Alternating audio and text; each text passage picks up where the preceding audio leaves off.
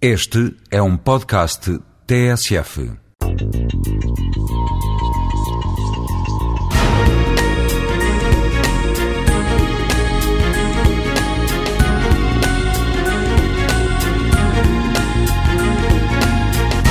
No último ano, uma série de acontecimentos uh, mudaram uh, a face do mundo da música tal como conhecíamos uh, até a data. essas mudanças foram resultado da chegada em força da revolução digital e da democratização do acesso à música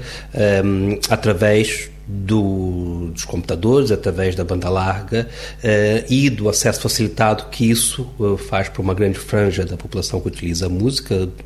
como meio de lazer, nomeadamente a nível dos jovens adolescentes um, eh, e dos vários utilizadores uh, de, de música no cotidiano. Esse acesso facilitado quer através das plataformas de troca peer-por-peer -peer, na internet, quer também através das trocas, eh, através de iPods, eh, através de circuitos como MP3, os telemóveis, eh, fez com que a música hoje em dia seja muito mais democratizada e ouça-se cada vez mais música,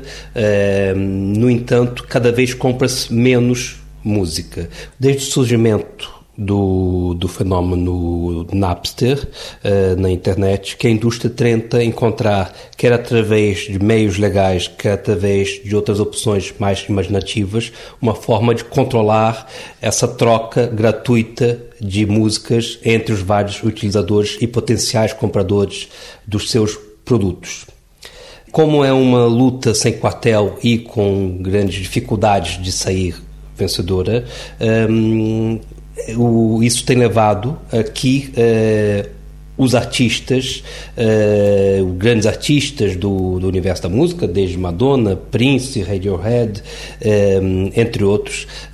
tenham optado por novas estratégias diferentes das majors para conseguir continuar a chegar ao seu público. E essas estratégias de chegar ao grande público eh, passa exatamente ao lado das estratégias tradicionais das grandes majors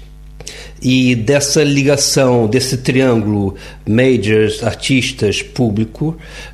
que está uh, a uma verdadeira revolução uh, que está em curso nesse universo da música um, e que ainda ninguém sabe exatamente qual será a resposta e qual fim qual resultado que terá nos próximos anos. Mas essa chegada do digital vai mudar definitivamente a face da música tal como nós conhecíamos até a data.